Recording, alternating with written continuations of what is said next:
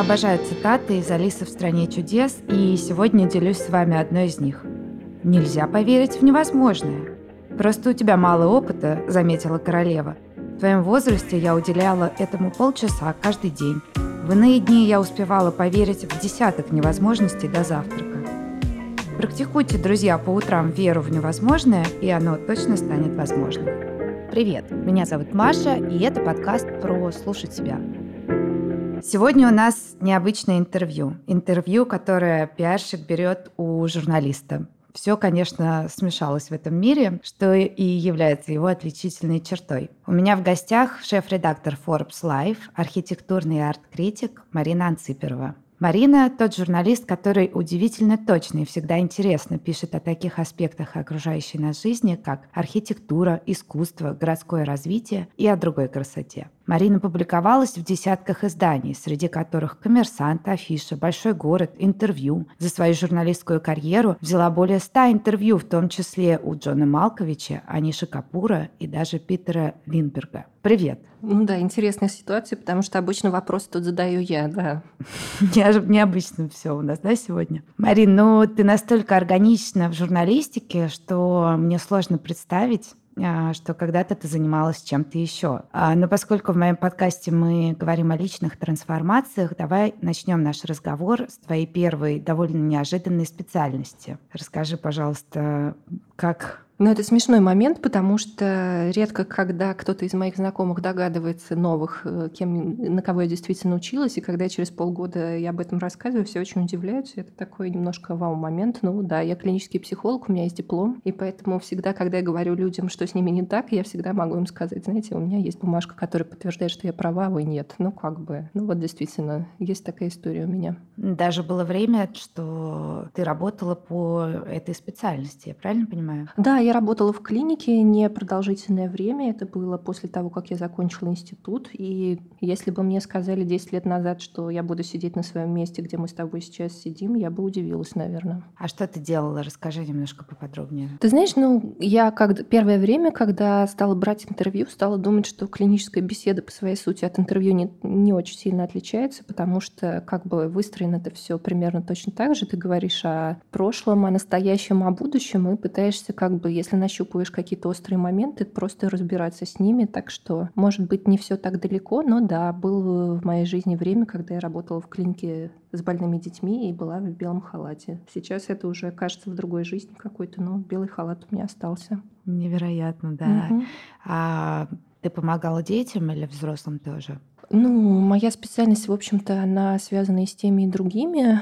А, во взрослой клинике я не работала никогда, но у нас была практика. Я работала в детской. Скажи, а почему психология оказалась для тебя психология как область и, наверное, вот та самая работа с детьми? Я предполагаю, что это тяжело. Почему она оказалась для тебя не твоей, и как ты, в какой момент и как ты почувствовала вот какую-то тягу к журналистике? Ты знаешь, у меня был очень странный год после института, когда я делала тысячи разных вещей, да, я работала тем, кем я должна была, по идее, работать, и как-то сделать осмысленным все обучение, которое у меня было, но вот я тебе до этого рассказывала, что были какие-то смешные моменты, типа, что на Новый год я думала, что я великий декоратор, и меня позвали украсить забор, завод в Подмосковье. А рядом с моим домом есть замечательный кукольный театр, и какое-то время я познакомилась с их директором, думала, что я буду работать э, и заниматься сценографией немножко. То есть я перепробовала какое-то, ну, огромное количество вещей за этот год, действительно больших, но как-то у меня не было ощущения такого, что что-то, что я делаю, оно, ну, и правильно, и как-то созвучно мне, и логично мне. А потом в какой-то момент, э, не знаю, я до того, как поступила на психфак, я ходила, хотела пойти на журналиста и даже какие-то подготовительные МГУшные курсы заканчивала, но подумала, что ничему там полезному не учат, ходят туда какие-то бестолковые люди, которые непонятно чем занимаются. И, в общем, все это как бы разбирать на лекциях, как устроено устроено эссе и какие-то занудные принципы организации эссе, ну, как бы даже в 15 лет мне показалось, что это какая-то страшная фигня и занудство, и я не хочу как бы на это тратить свое время. Ну вот, и эти идеи у меня закончились, но примерно параллельно всему тому времени, как я училась, как-то вот совершенно органически у меня возникали идеи, что мне нужно куда-то что-то писать, и параллельно у меня были какие-то предложения для разных маленьких магазинчиков писать им маленькие тексты, вроде критических рецензий и так далее. Времени на это сильно много не оставалось, но вот идея о том, что я могу это делать, и получается это очень легко, она у меня была. И как-то вот примерно, примерно через полгода после того, как институт я закончила, я увидела, что разные медиа, а тогда вот этот 10-11 год э, очень много цифровых медиа зарождались, им всем нужны были новые авторы, которые думают по-другому. Штат еще не сформировался, то есть я думаю, что какие-то, ну, бумажных-то изданий был постоянный свой штат, а вот сайтам как раз нужны были и свежая кровь, и свежие руки. Дальше все как-то очень легко получилось, но я хорошо в своей голове чувствовала, что там среди политических журналистов ловить мне нечего, они все понимают этот мир мир лучше, и они поумнее, чем я. В экономике тоже как бы обращаться во всякие газеты ведомости мне не стоит. Но в тот момент появлялись новые ниши, в том числе и какая-то урбанистическая журналистика. И я помню, что сайт теории и практики, они искали человека, который будет написать про город. Мне это очень понравилось, потому что за пару месяцев до этого как-то совершенно вот случайно в мои руки попала книжка «Жизнь и смерть больших городов». Я ее совершенно не поняла, но она мне очень понравилась, и я подумала, На русском что... или на английском? На русском. Ее как раз тогда весной какой-то год, 11 10 ее перевели, и, в общем, как бы я ее нашла, я подумала, боже, как это все здорово. Я подумала, что раз я прочитала эту книжку, я смогу писать об этом. И дальше просто пошла какая-то череда счастливых совпадений, которые мне казалось, что они идут в очень правильном направлении. Первая статья, которую я написала, она была про Детройт для теории и практик, как раз в ответ на эту заявку. Я ее написала за два с половиной часа.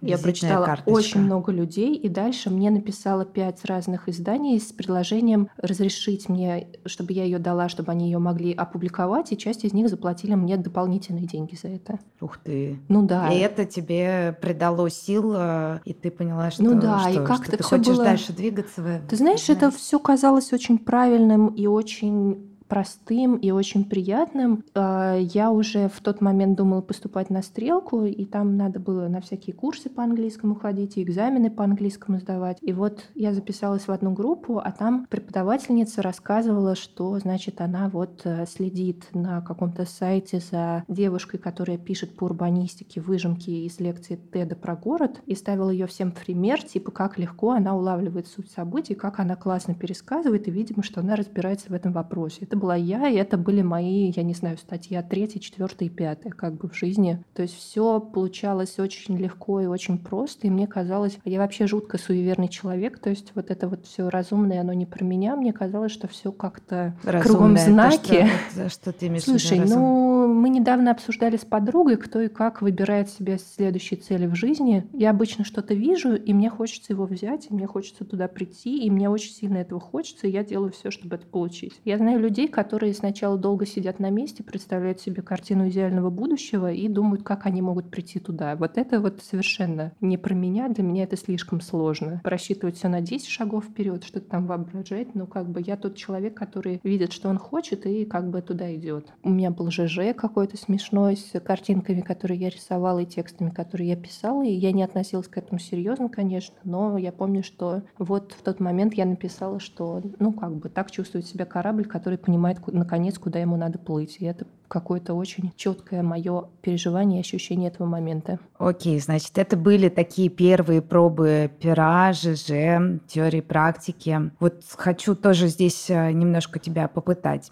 А, для любого человека, который э, пытается написать хотя бы даже пост на Фейсбуке, я не знаю, пресс-релиз или даже уже колонку или заметку, это всегда боязнь чистого листа. В нашем связанном онлайн-мире это сразу опасение того, что тебя захейтят, никому не понравится, никто не поставит лайк, вообще ты не, не, не создан для того, чтобы писать. Были ли у тебя такие сомнения и прежде чем что-то публиковать в самом начале твоего пути, если ты про это помнишь, что тебе помогало а, нажимать эту заветную кнопку «Отправить», «Опубликовать» и так далее? Ты знаешь, вот этого я не помню. Я помню, что у меня были, вот когда там я стала писать про выставке в «Коммерсанте», вот это реально было очень страшно, потому что я понимала, что в эту газету пишет какая-нибудь Толстова, которая очень-очень-очень взрослая и уважаемая дама, а, и, и вдруг буду писать я. И я помню, что какие-то мои материалы на Фейсбуке прямо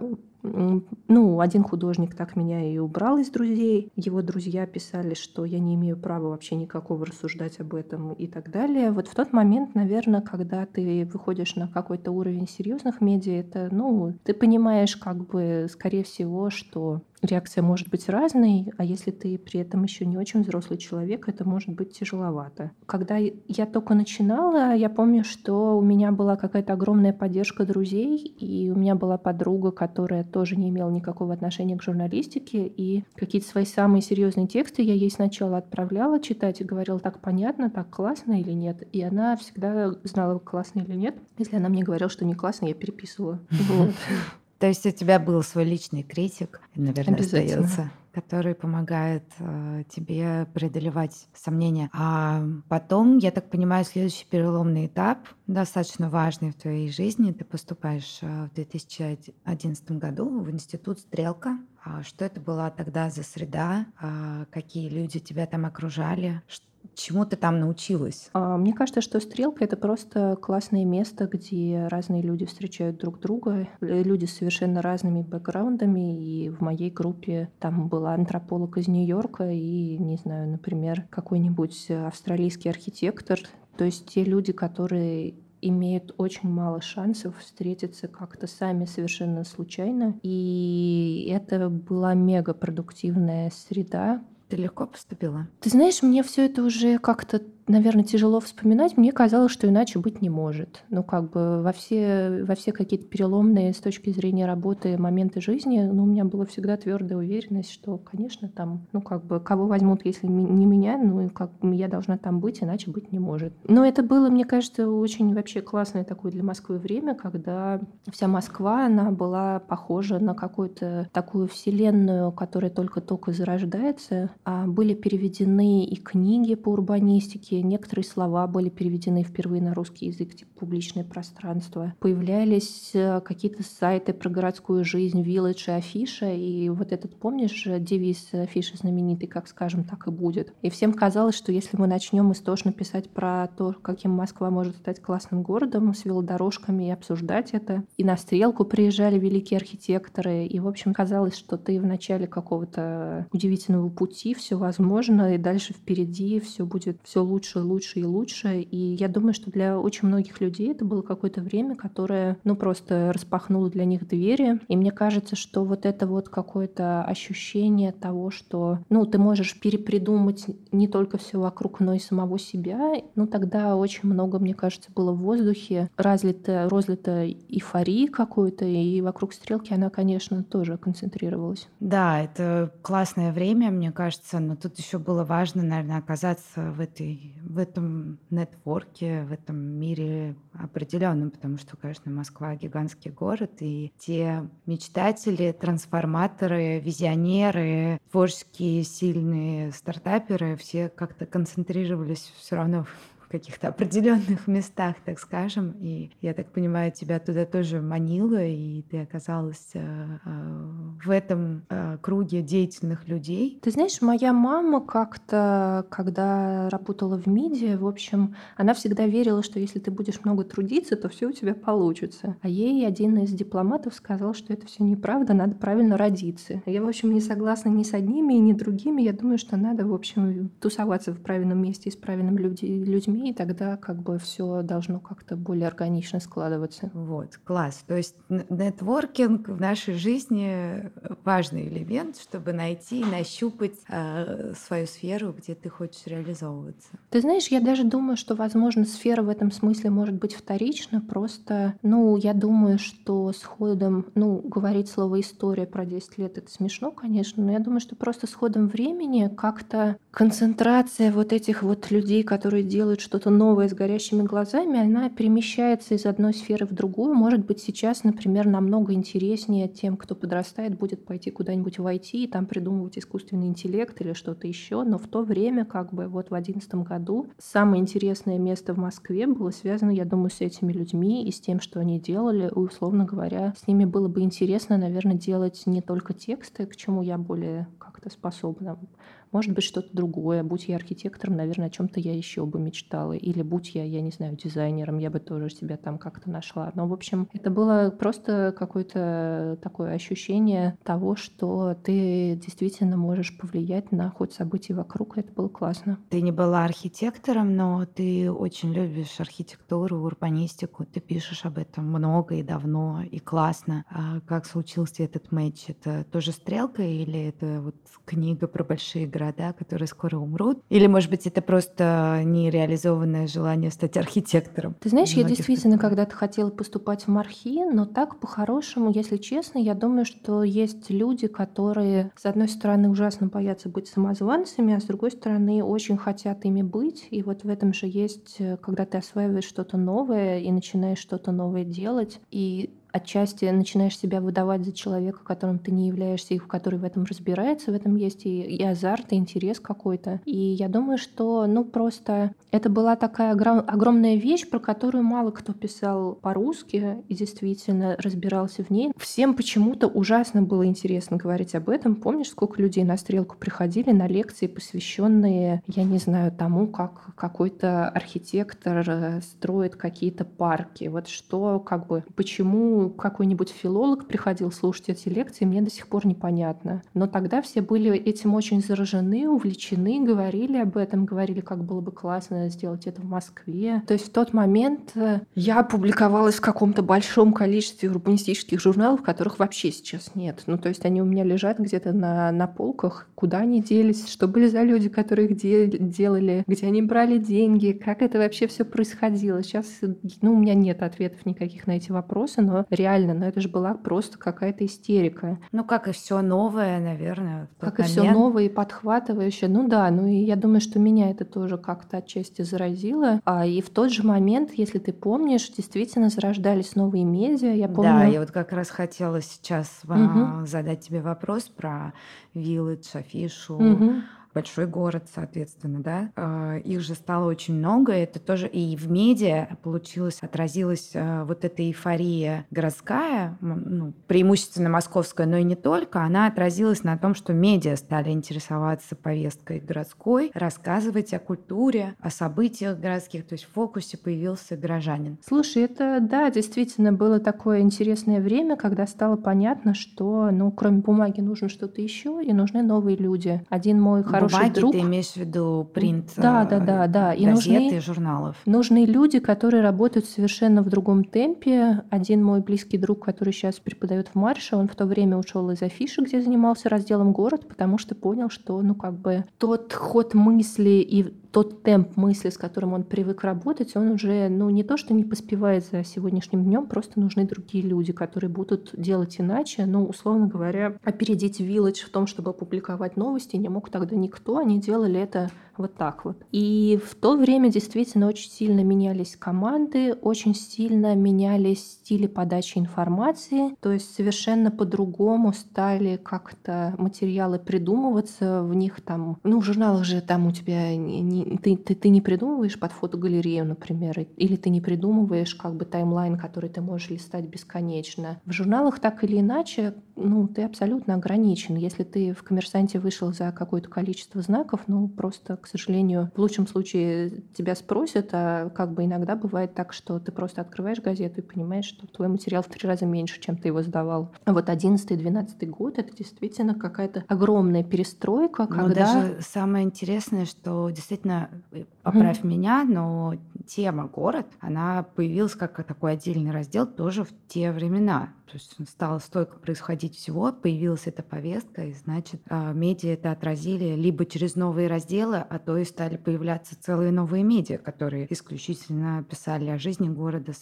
обо всей многогранности жизни города. Я помню, что, допустим, там в мои школьные годы, ну, была какая-то газета из серии «Центр» или «Моя Москва». Столица была, говорят, Столица. классная, но я не помню этого. Но это не было городским медиа. А появились городские медиа. И это было столько городских новостей. Собянин же пришел, стал э, как-то резко энергично что-то метаться и пытаться делать с пешеходными зонами, с какими-то конкурсами. Это все... Ну, то есть новостей было столько, что они как будто бы просто вытеснили все остальные новости из повестки. Ну, как бы та же истерика по поводу нового парка Горького. Да там, мне кажется, каждый день происходило нового столько, что хватит на целую газету, которую они, кстати, издавали. И ты, естественно, пошла в эту этом, направ... в этом направлении? С кем ты работала тогда? Для кого писала? Ты была фрилансером или ты в штате работала? После стрелки ты имеешь в виду, да? да. Слушай, ну у меня было одновременно очень много разных проектов во все стороны, и я думаю, что это какое-то время, когда мне пришлось ну,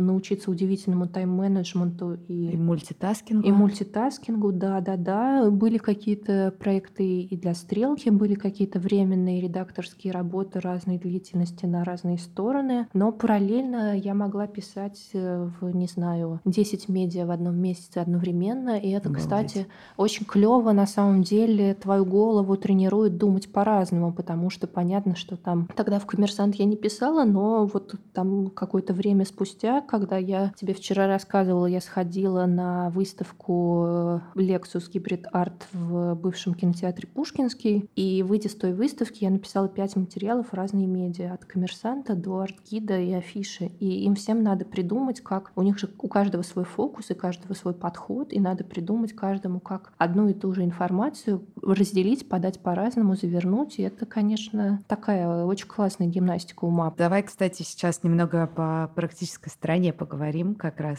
А, многие мечтают писать, но когда узнают, что эта профессия, мягко скажем, такая не самая высокооплачиваемая, я про журналистику, решает все-таки не связывать свою судьбу настолько плотно с медиа. Вот как выжить, если ты во что бы то ни стало хочешь все равно работать журналистом? В смысле, как жить на эти деньги? Ну да, я предполагаю, что особенно будучи на фрилансе, это не такое, как бы, там нет никакой стабильности, там горизонт планирования какой-то небольшой. Если бы ты, например, хотела бы даже и ввиду каких-то редакционных заданий, если бы ты хотела куда-нибудь уехать, допустим, ты, тебе сложно представить, э, насколько ты будешь занята, скажем, через два месяца. Ну и вообще, да, то есть понятное дело, что это не та премиум профессия, которая во всяком случае, на этапе твоего становления обеспечит тебя каким-то высоким доходом. Слушай, ну я что думаю... Что тебе помогало, помимо,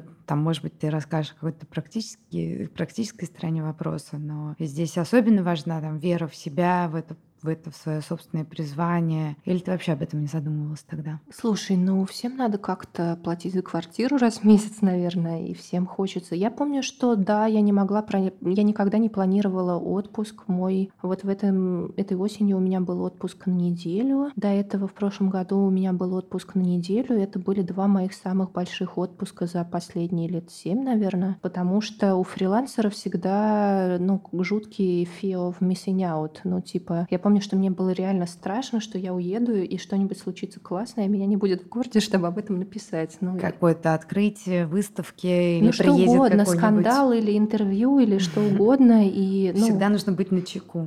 Да, ну какой-то практический совет, я думаю, что так или иначе, ну видишь, я сейчас с другой стороны баррикады, на самом деле хорошие авторы, они нужны всем, и, ну, понятно, что гонорары ограничены, но деньги на хороших авторов ну, как бы, если ты четкий, если ты пишешь классные тексты, то классные тексты в себе дорогу найдут и какие-то деньги найдут. И все держится на самом деле на личном отношении редактора и автора. И когда ты действительно делаешь то, что нужно, это перерастает в какие-то семейные отношения. И, ну, ты не получаешь зарплату, конечно, но редактор придумает для тебя какой-нибудь способ выживать, ну, как, как, какое-нибудь фиксированное количество текстов в месяц, или будет стараться, чтобы тебе, в отличие от остальных, заплатили вовремя или что-то еще. Но, ну, как бы, ну, кого я обманываю? Это адский стресс, и мне кажется, что в этот режим классно выходить, когда там ты условная ну, не надо, наверное, фамилии мне говорить. Ну, короче, когда тебе 45 лет, и ты классный критик, которого все знают, и которому готовы платить уже серьезные деньги, потому что твое имя прочитают. Ну, а до 45 что делать? До 45 хорошо поработать в редакции, я думаю, лучше не одной. Хорошо себе подготовить какую-то подушку безопасности. Но, опять же, это как бы не то, какими категориями я думала. Для меня всегда есть вещи, которые я люблю, а все остальное не важно. Ну, в общем, я просто делала то, что мне нравилось. Ну, а все остальное оставалось уже ну, на да, втором месте. Я как-то верила всегда, что деньги придут. Ну, в том или ином виде они приходили. Какие-то были, были подработки, были какие-то большие денежные проекты, которые случайно случались, и за которые мне иногда платили, иногда нет. Ну, это, конечно, грустно, что в России все фрилансеры, они так не защищены законом, но, наверное, ну, как бы на это жаловаться, как на то, что у нас зима холодная. Ну, вот такие дела, как бы. Лучше, конечно, лучше, конечно, идти в штат, но если нет, то, то как бы, ну, какой другой выход? Ты или выбираешь этот путь, или выбираешь другой путь. Но тебя никакие сомнения с этого пути, я так понимаю, не сбивали. Ты знаешь, мне кажется, что Дело я... твоей жизни, оно преобладало над всеми остальными. Ты знаешь, мне кажется, что я, ну вот, я тебе тоже вчера рассказывала эту смешную историю, как, опять же, в самом начале я вышла на неделю работать в Минкульт, и в перерывах обеденных, вместо того, чтобы ходить обедать, я собирала комментарии для большого города, потому что, ну, как бы это мне нравилось намного больше, и я не могла этого просто не делать. И вот через неделю работы я пришла к своему начальнику и сказала, что, извини, дорогая, я как бы, ну, просто не могу. Я не могу не делать то, что я хочу делать. Ну, она сказала, понимаю, и заплатила мне за эту неделю. Ну, в общем, я просто не могла иначе существовать и жить, и для меня это все даже был не какой-то взвешенный выбор, а просто, ну, вот, ну, вот так вот. Как круто. Слушай, а вот есть твоя профессия, а есть э, кто-то и что-то, что тебя драйвит, заставляет двигаться дальше. Расскажи об этих людях и, или каких-то увлечениях, что тебе помогает. Ты знаешь, мне как-то всегда очень сильно везло с друзьями, которые меня очень сильно вдохновляли. И мы не, недавно, ну как недавно, этим летом, когда я выходила в Forbes, ну так смешно получилось, что так или иначе, там, не знаю, всем мы хотели придумать медиа, которая в том числе адресовалась бы 30-летним, как афиша, которая адресовалась 20-летним и говорила им, что делать. А, ну, если тебе 30, уже не очень понятно, что тебе читать и как бы за кем следить. И мы хотели заполнить эту нишу, стать таким, ну, как бы русским моноклем. И моим друзьям в основном 30, и, конечно, так или иначе, наверное, среди них есть и классные художники, и классные кураторы, и люди с исключительно музыкальным вкусом, и музыканты на концерты, которых я хожу, и там, не знаю, какие-нибудь театральные критики. И так или иначе, когда я думаю о чем-то, о каком-то материале и придумываю его, ну, как бы, мне всегда есть у кого спросить совета в худшем случае, а в лучшем комментария, наверное. Друзья — это вообще ну, социальный капитал — это какая-то огромная просто помощь, поддержка, и без них совершенно невозможно справляться с тем, что происходит. Поэтому, друзья, это важно, и, не знаю, дружите с людьми, я думаю. Это источник э, твоего ресурса, люди. Ты знаешь, я думаю, что это даже больше, чем источник моего ресурса. Это, ну, в некотором роде источник того, что я делаю. Очень многие герои моих интервью становились моими друзьями потом, ну и наоборот. Угу.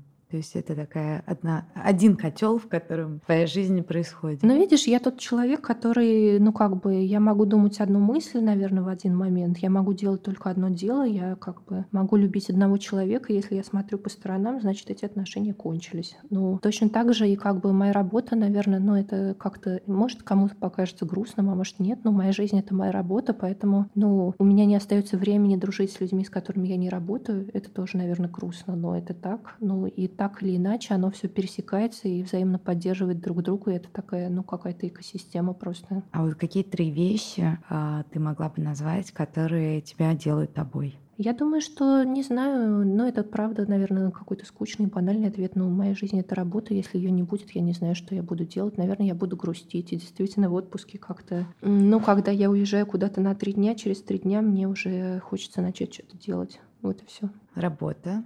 Я думаю, что мне очень важна честность в моей жизни и в других людях. И как, и как раз это мне помогает делать то, что я люблю, когда я чувствую, что я как-то себя в чем-то обманываю. Ну, мне трудно это делать, как бы как бы я себя не уговаривала, это, наверное, как бы еще одна вещь. А третья вещь, ну, как люди, наверное, очень важны, люди и какие-то события вокруг. Я, когда оказываюсь в Никола Ленивце, мне прямо мучительно тихо и пусто. Я начинаю потихонечку сходить с ума, потому что мне не хватает городского шума. И, ну, вот я хотела писать книгу про Николу Ленивца, надеюсь, допишу ее, когда будет больше времени, наконец. Я помню, что когда я возвращаюсь из Никола Ленивца в Москву, и, ну, выхожу на какую-нибудь условную Дмитровку или Петровку или Садовое кольцо, то я просто выдыхаю, потому что мне очень нужна плотность и интенсивность жизни, я без нее просто абсолютно задыхаюсь. Как я смогу жить в маленьком городе, я не представляю. Я просто мучаюсь и страдаю, мне скучно,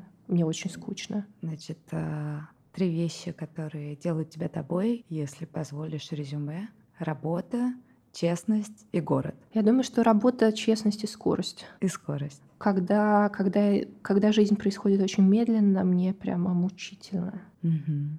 Понимаю, этот вирус во всех нас сидит. Слушай, но все-таки возвращаясь к каким-то твоим, к твоей первой специальности, сейчас для многих актуален вопрос э, тьютера, коуча, психолога и различных других э, в общем, видов помощи со стороны. А как ты сама к этому относишься? Считаешь ли ты, что человеку в моменте его трансформации или там пересборки его, ему нужна эта помощь? Не навредит ли она? Если нужна, то что, на твой взгляд, э, полезно? Кто полезен? А, или все-таки надо самим собой сначала самому разобраться, а потом уже идти говорить с другими? Слушай, ну все такие разные ситуации, такие разные. Я думаю, что, ну, если ты зашел в тупик и чувствуешь, что сам не справляешься, то тут как э, с терапией, ну, нужна помощь другого человека с одной стороны. С другой стороны, я не верю, что у каждого есть одно призвание, если честно. Я думаю, что мы просто выбираем путь. Но это как, как сказать, что есть только один человек, который нам подходит в этом мире. Но это же неправда просто. Ну, нужно перебирать, нужно искать и внимательно относиться к себе, где ты счастлив, почему, что тебе нужно, что тебя смущает, там, из-за чего ты расстраиваешься, из-за чего ты ноешь. Ну, если самому с этим не удается разобраться, то, конечно, нужна помощь другого человека. Не знаю, я не уверена, что нужен психолог конкретно. Мне кажется, что психолог, он скорее какие-то личностные проблемы общественные, ну, там, не знаю, если человек часто попадает в конфликты или у него самооценка как-то страдает. Коуч, наверное, возможно, поможет тебе разобраться с тем, что тебя устраивает, не устраивает, что тебе нужно, куда тебе хочется пойти. Ну, как бы, если есть... Знаешь, я что про это думаю? Я думаю, что это условно как э, клинингом. Ну, классно, когда у тебя есть деньги и возможность просто позвать другого человека, помочь тебе прибрать, и ты не будешь делать это сам. Но если, если и у тебя... руки хлоркой не разъест. Руки хлоркой не разъест, кучу времени сэкономит, все быстрее случится. Если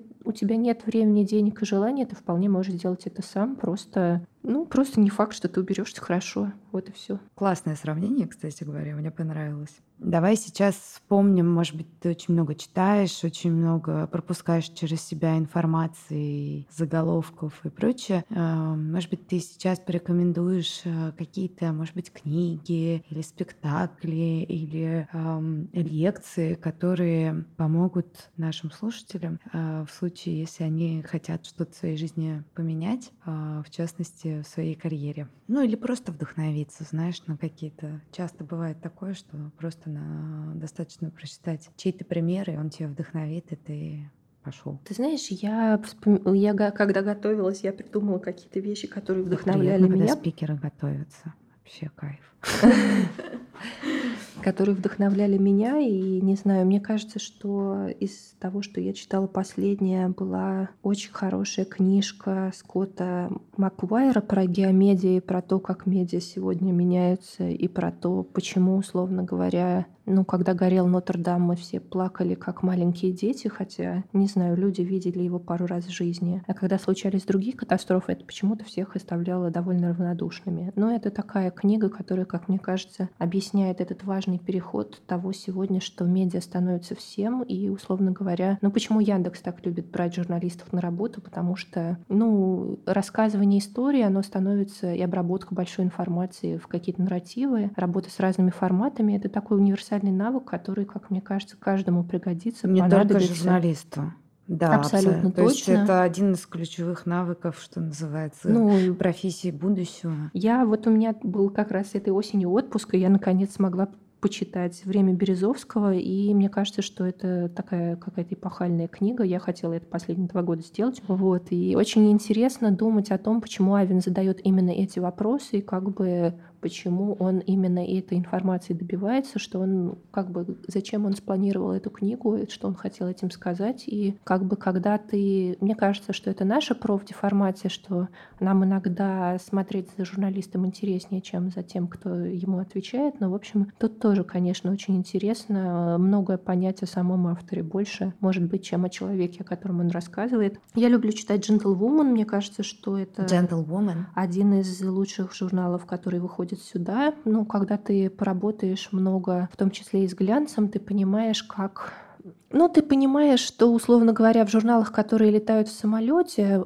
вся косметика, которую тебе советуют, это, это спонсоры журнала. И ты понимаешь, что правды, в общем-то, там очень мало. А Gentlewoman, он умудряется очень изящно продавать своих спонсоров и партнеров. А мне очень нравится по-прежнему нежно сериал Сорки, Соркина «Ньюзвик». Он такой... Американская журналистика, она не русская журналистика, у нее свои какие-то опасные места. Но, в общем, такой сериал про то, что мы все должны менять мир к лучшему и про честь и достоинство так или иначе.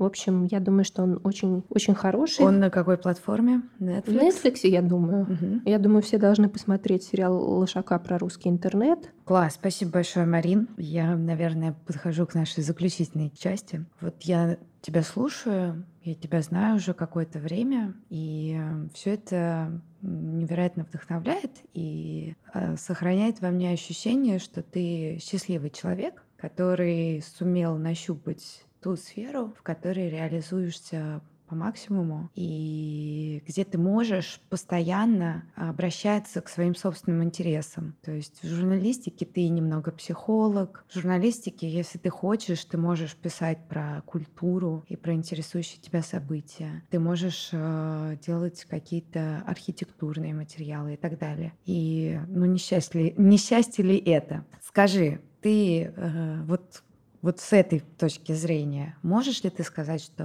нашла себя? Ну, твой вопрос, наверное, про то, счастливый ли я человек или нет, а я могу тебе вспомнить цитату из смешного сериала «Тайны Смолвиля», где Лекс Лютер говорит, что умные люди не бывают счастливыми, они бывают довольными. Ну, как бы в настоящей точке, наверное, я не представляю себя пока в другом месте и заниматься другим делом, а Нашла ли я себя в этом? Ну, как бы я не знаю, что со мной будет через пять лет. Может быть, через пять лет я займусь керамикой или что-то еще. Но мне кажется, что очень важно вот это внутреннее чувство того, что ты делаешь то, что ты должен делать, то, что ты хочешь делать. И когда все это совпадает, ты понимаешь, что, ну, сейчас, наверное, есть какие-то другие пути, но ты, в общем-то, ты там, где ты хочешь быть, и это очень важно. Видишь, я человек, который, в общем-то, очень доволен тем, что он имеет, и рад этому. И я рада быть быть там, где я сейчас, а что будет дальше, ну, посмотрим. Окей. Марин, спасибо большое. Это было очень искренне и очень вместе с тем интеллигентно.